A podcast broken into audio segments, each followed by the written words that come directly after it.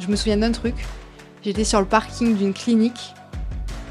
euh, et là, c'est ma mère qui me dit. euh, alors, je sais pas si elle a appelé. Oui, je crois que ma mère, à ce moment-là, euh, j'étais majeure, mais elle appelait quand même en cachette un petit peu les médecins, quoi?